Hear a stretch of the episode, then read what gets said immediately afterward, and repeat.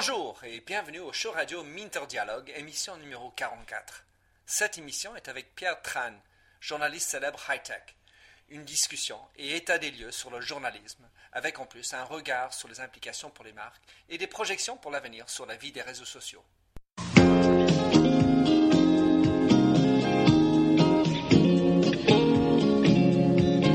Bonjour et bienvenue sur l'émission radio téléchargeable Minter Dialogue, où on parle des marques, de l'Internet et les nouvelles technologies. Je suis Minterdial, votre compère pour cette émission radio téléchargeable, autrement dit un podcast. Je suis auteur du blog minterdial.fr où vous trouverez les show notes pour l'entretien qui suit, avec l'ensemble des sites et des liens cités dans l'émission. Si vous lisez anglais, j'ai également mon blog en anglais, themindset.com, T-H-E-M-Y-N-D-S-E-T. Plongeons alors dans cette nouvelle émission de Minter Dialogue. Bonjour, je suis Minter Dial et nous sommes sur le Minter Dialogue Radio Show. Et j'ai le plaisir, le plaisir pardon, d'être avec Pierre Tran. Pierre, c'est quelqu'un que j'ai rencontré plutôt à travers le net parce que bon, il est, il est, il est partout. C'est un, un, homme qui a un cloud 71 aujourd'hui, qui a près de 10 000 followers sur Twitter et donc c'est pas pas difficile de, connaître Pierre Tran. Alors, est-ce que tu peux nous expliquer euh, qui tu es, Pierre, à, l'audience?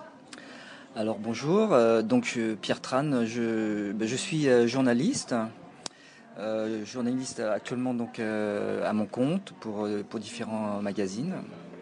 J'ai travaillé pour, pour journaliste dans le domaine informatique tout particulièrement. J'ai travaillé donc pour, pour ZDNet, pour IDG et pour le groupe 01, anciennement groupe Test. Voilà. Donc, ce qui est pour moi très intéressant dans ton parcours et dans ton, profil, c'est que tu es un côté journaliste et un côté geek, programmer. Et aujourd'hui, euh, ce que je comprends, c'est qu'il y a quand même une nouvelle, une nouvelle avenue pour les journalistes, que ce soit un journaliste tech ou un journaliste euh, en train de suivre des actualités, qui est d'insérer plus dans son parcours et dans son panier d'outils la connaissance de programming. Peux-tu nous parler de ton point de vue là-dessus? Oui, alors bon, c'est connu, hein, le, métier de journaliste est de plus en plus difficile. Enfin, il y a de, moins en moins de débouchés. Et euh, aujourd'hui, pour, pour se différencier, euh, il y a n'y a pas 36 moyens, il y a, le journaliste doit, doit se diversifier et maintenant on lui demande d'être à la fois euh, euh, un journaliste, un photographe, un vidéaste, un community manager, un curator et, la, dernière nouveauté c'est qu'on lui demande aussi maintenant d'être programmeur, c'est-à-dire savoir euh, va savoir mettre les mains dans, le code de, son blog, savoir, euh, savoir programmer ses, des, visualisations interactives sur le web, enfin des choses comme ça. Donc c'est vrai qu'aujourd'hui, le, journaliste se doit d'être un espèce de, de, mouton à cinq pattes et, et une de ces pattes, c'est la programmation. Et, là-dedans, donc, ce que je comprends, c'est qu'un journaliste, euh, bon, dans le temps, c'était, moi, j'écris, et puis après, ça, apparaît ma magiquement dans la média choisi, papier ou autre. Mais aujourd'hui, je dois être capable aussi d'insérer la photo dans un blog que moi-même j'ai monté, euh, mettre ma propre vidéo sur YouTube et, et, rendre tout ça visible par une média. Donc ça c'est le côté, je vais en dire, premier niveau.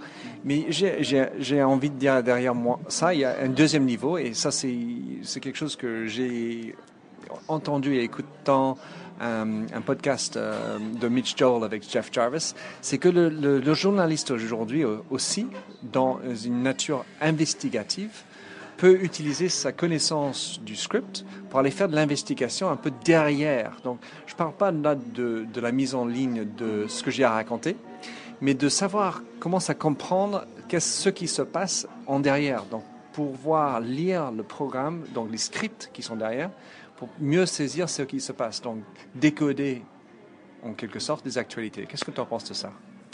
Oui, je crois qu'il y a, en fait, il y a, deux aspects dans, cette question. Il y a le, premier aspect, c'est qu'effectivement, euh, on, est aujourd'hui submergé par des données et les journalistes doivent savoir, euh, parmi toutes ces données, décoder celles qui, qui seront vraiment pertinentes.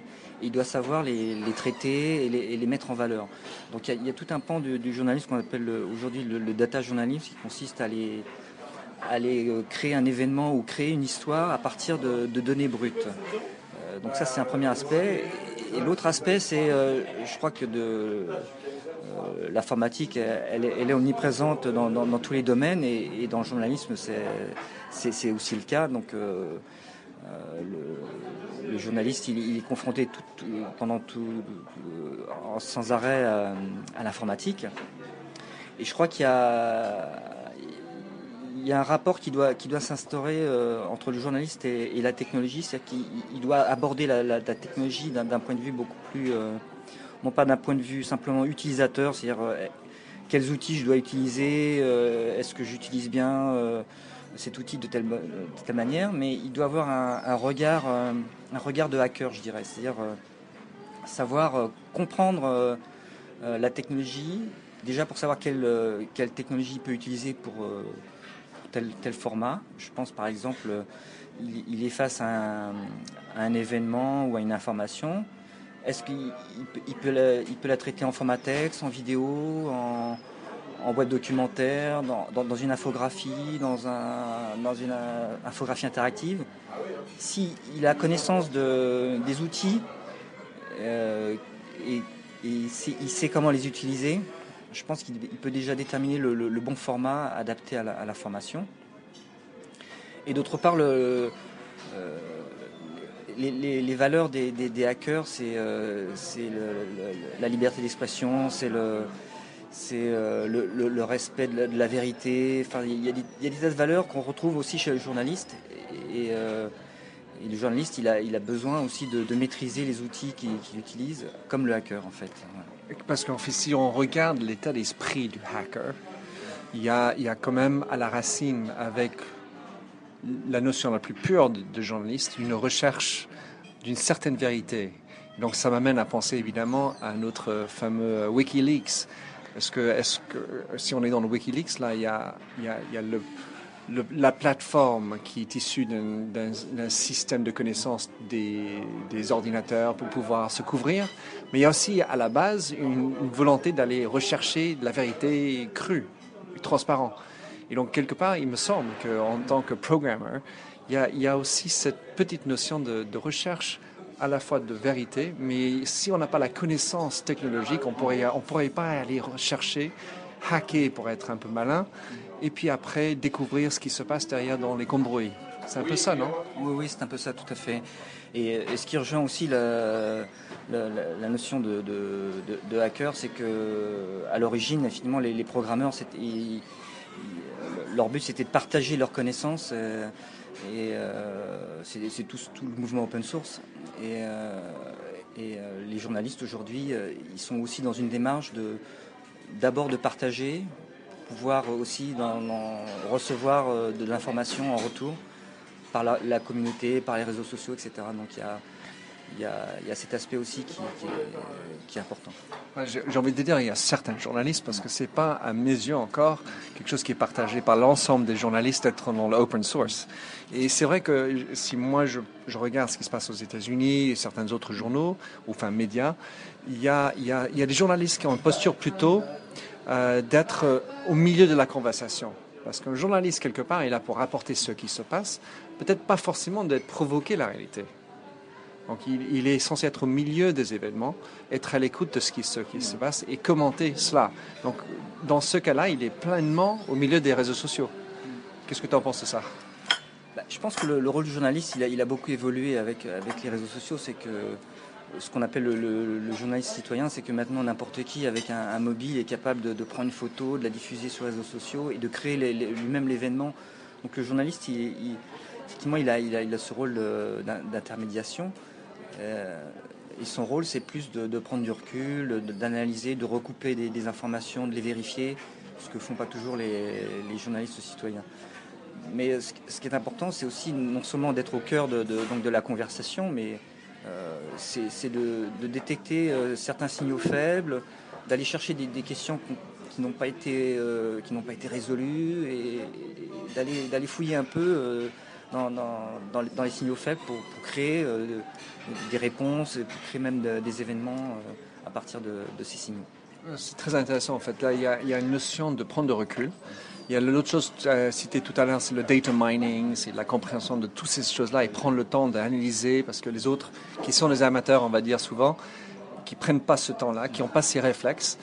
Et enfin, il y a cette capacité de détecter les signaux faibles avant que ça devienne ben, le tsunami, tout le monde a compris.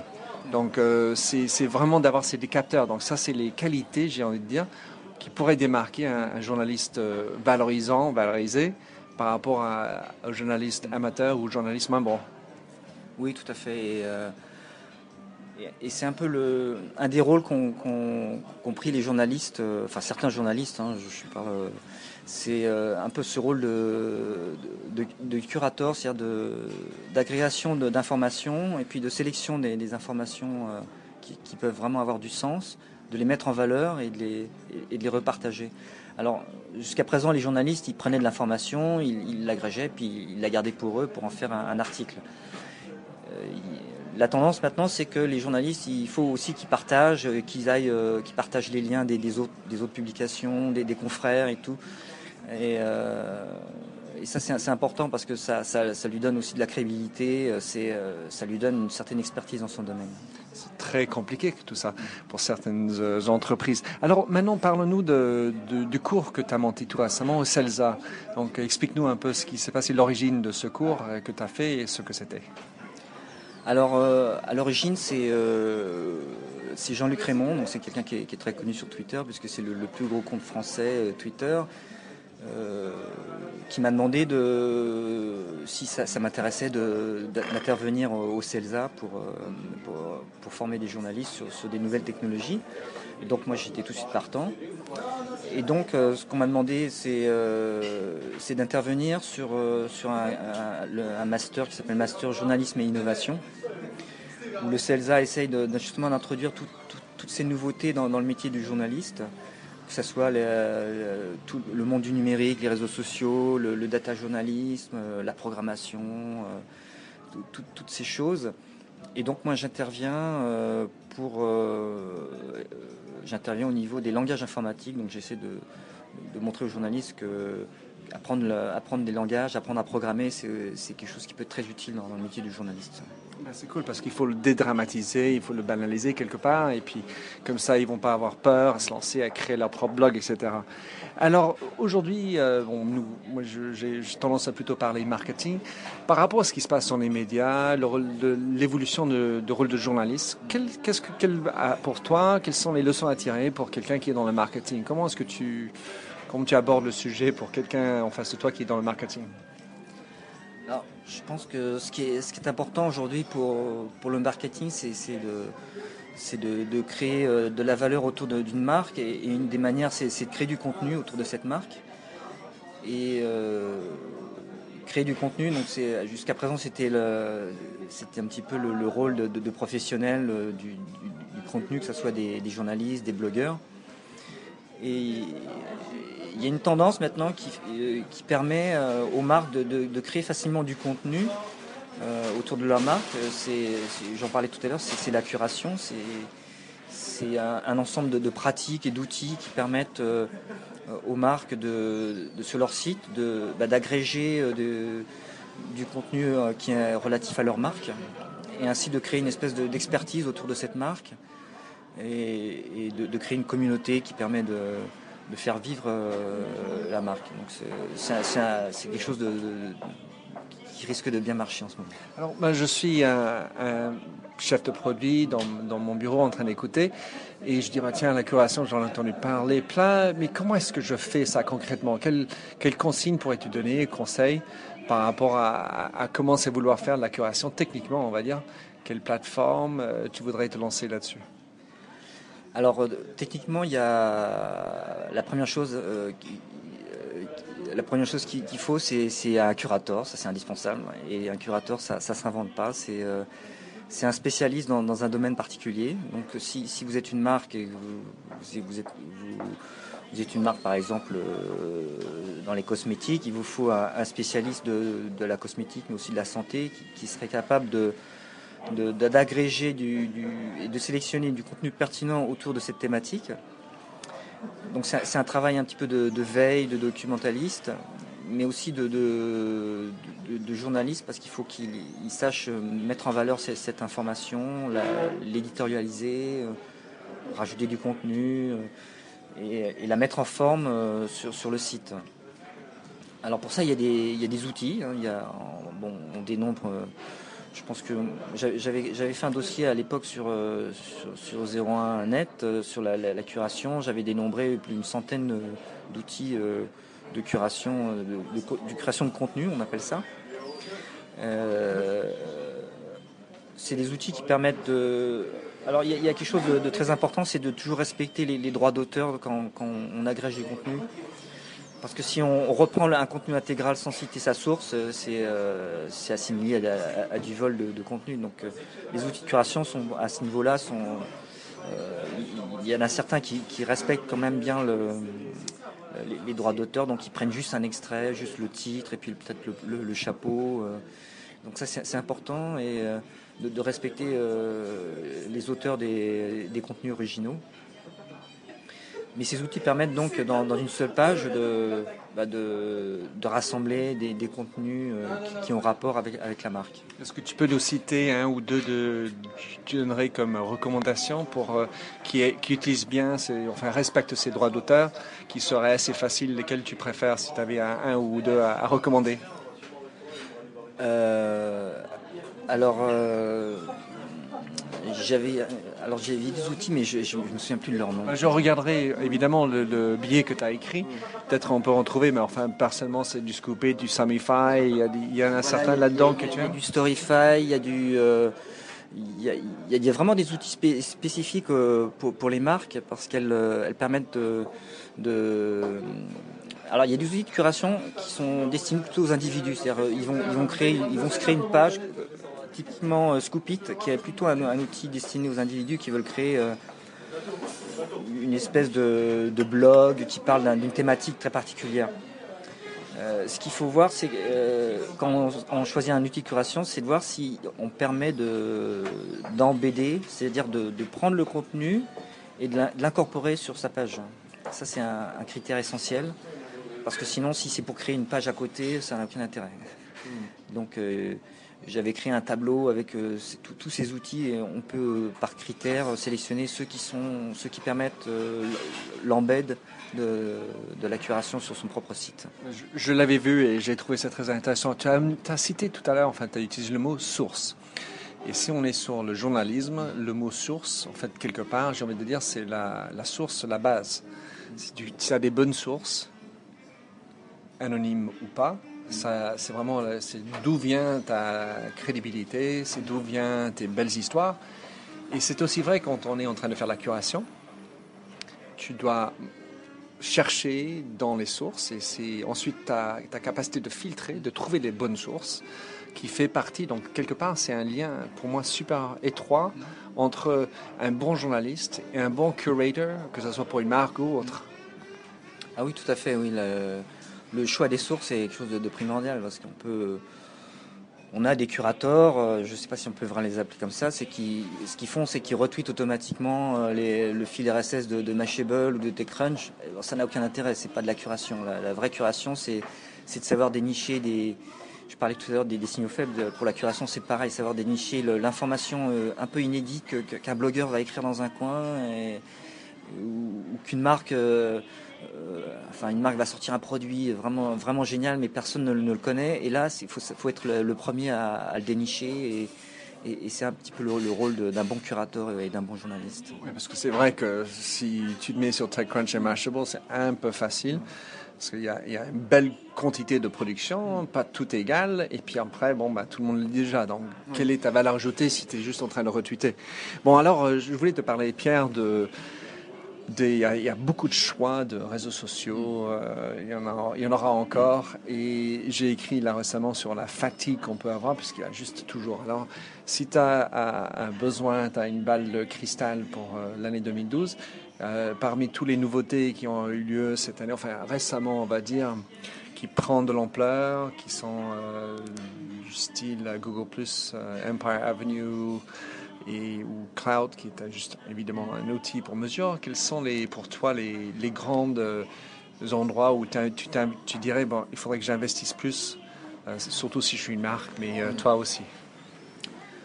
Alors, y effectivement, il y a, je, vois, je vois effectivement deux, deux produits qui sont sortis cette année qui, sont, qui sont importants, c'est Google Plus et, et Cloud. Alors Google c'est là on a vu récemment, ils ont ouvert au public et ils sont, arrivés huitièmes dans, dans, le top des, réseaux sociaux en, quelques mois. Et c'est quelque chose qui est en train, de prendre de l'ampleur. Et je pense que c'est pas fini parce qu'ils n'ont pas encore ouvert les, pages pour les marques. Et quand ils vont ouvrir les pages pour les marques, ça va encore prendre de l'ampleur. Et ils ont, derrière toute la, force de leur, moteur de, recherche, de leur, de leur euh, plus 1. Enfin bon, je pense que c'est un, réseau à, observer de très près. D'autant que les gens qui viennent dessus, c'est vraiment complètement différent des gens qu'on retrouve sur Facebook ou sur Twitter. Sur Twitter, c'est plus des, geeks, des, communicants, des, journalistes, des community managers.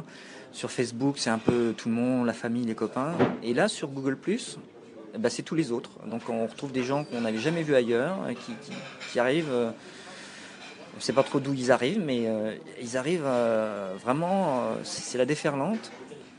Et je pense que là, il y, a, vraiment un, terrain vierge à explorer. Et je pense que pour les marques, il faut regarder ça de près.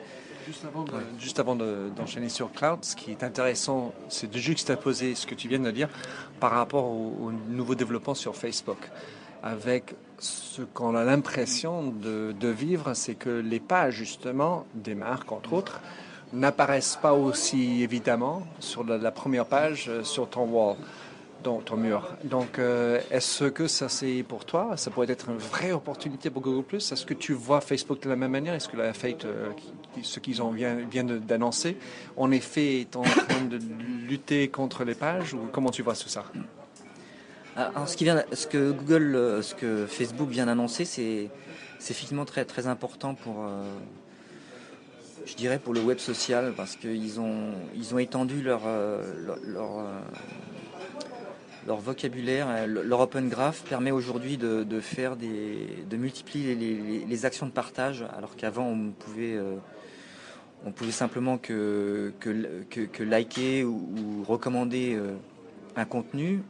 Maintenant, y on, peut, vraiment faire des actions et Google, Facebook permet de, partager toutes ces actions comme euh, écouter un morceau, euh, cuisiner une recette. Enfin,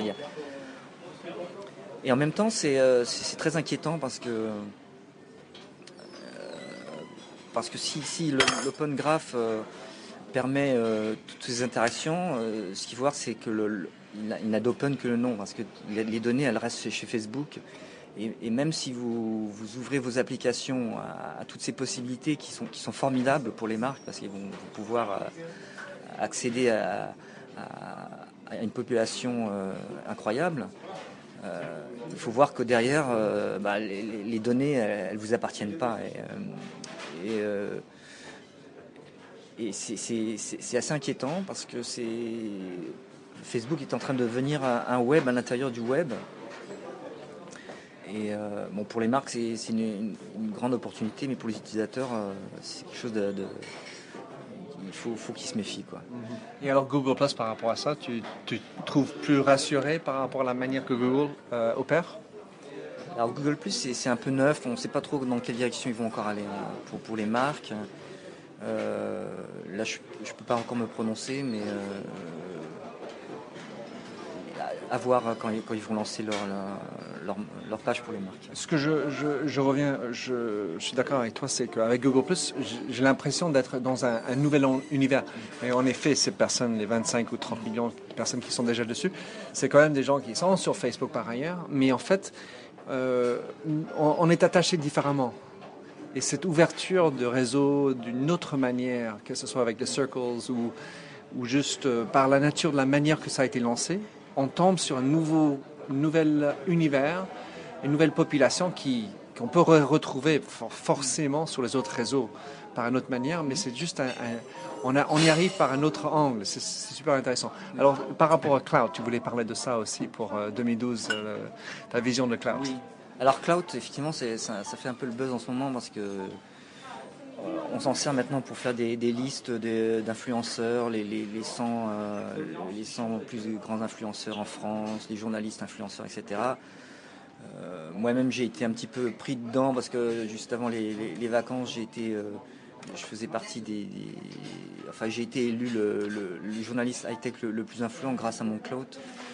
Il faut savoir que le cloud, c'est, c'est, ça mesure pas seulement l'influence, mais aussi la, présence sur Internet. Donc si, pendant les vacances vous vous, tweetez pas, ben, votre cloud s'écroule. je pense qu'il y a, la dérive de, cloud, c'est, justement d'essayer de comparer les gens entre eux ou les marques entre elles.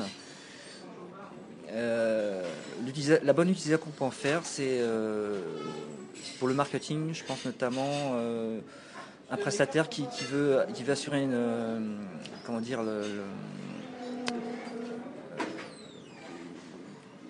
qui veut introduire une marque sur, sur les réseaux sociaux, c'est un bon indice de, pénétration de la marque sur les réseaux sociaux. L'évolution du cloud pour une marque, c'est quelque chose de qu'on peut mesurer, qu'on peut présenter à une marque en disant voilà, euh, je vous ai euh, la stratégie digitale que, je vous ai mis en place, elle marche, euh, vous avez un cloud qui augmente. Ça, ça a du sens. Ça a du sens parce que ça, mesure, ça mesure un petit peu le, l'activité et l'influence que, que, la marque a sur les réseaux sociaux. Mais mesurer le cloud d'une marque avec une autre, ça n'a pas de sens. Donc tu regarderais plus la, direction que l'absolu. C'est ça Alors, bon, euh, Pierre, je te remercie beaucoup d'avoir participé avec moi sur cette, euh, ce podcast. Je voudrais demander comment est-ce qu'on peut te suivre. Euh, si, si tenté qu'ils n'ont pas trouvé Pierre Tran, comment est-ce qu'on peut le faire? Alors, Pierre Tran, c'est Pierre Tran sur, sur Twitter. Donc, et euh, bah, j'ai une page qui est about euh, me, slash Pierre Tran où je, où je résume tous mes, tous mes liens, mon CV, enfin toute manière de, de me contacter, donc c'est pas très difficile. C'est sûr. Pierre, je te remercie de, nous rejoindre. Je m'accrée évidemment tous ces liens dans, les show notes et je te remercie beaucoup et au plaisir de te suivre. Merci beaucoup pour euh, cet entretien. Alors merci de nous avoir rejoints pour cette émission de Minter Dialogue en français. Vous trouverez les chaînes sur minterdial.fr. Vous pouvez également vous souscrire à mon show Minter Dialogue en français sur iTunes, où vous trouverez d'autres émissions dans cette série d'entretiens d'hommes et de femmes de l'Internet en France, dont des personnages comme Cédric Georgie de TechCrunch, Vincent Ducré, conseiller Internet au gouvernement, Jacques Lorme de Laura Merlin ou encore Anne-Sophie Baudry, désormais chez Facebook. Sinon, vous pouvez me retrouver sur mon site anglophone themindset.com, T-H-E-M-Y-N-D-S-E-T, où la marque se rend personnelle, où j'écris sur les enjeux des marques et le marketing digital.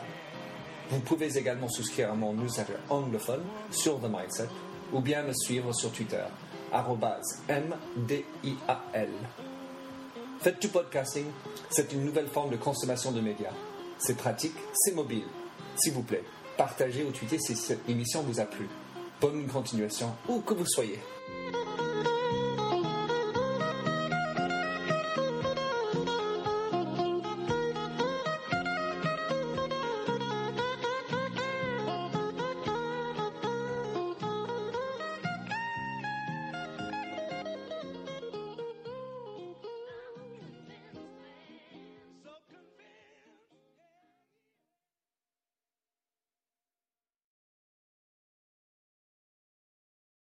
Welcome, change agents, to your go to place for stories that ignite your spirit, fuel your purpose, and connect us all. We believe in the incredible power of the human spirit, its boundless resilience, and the inspiration it brings to our lives. On the Driving Change podcast, we'll journey together through the extraordinary yet very relatable experiences of some of the most amazing people on earth. Our mission? That through these stories, we might just spark change within you and awaken a newfound motivation to harness your unique gifts to make a real difference in the world. So get ready to be inspired and join us on this incredible adventure. You can find the Driving Change podcast on Apple Podcasts, Spotify, iHeartRadio, or wherever you love listening to your favorite podcasts.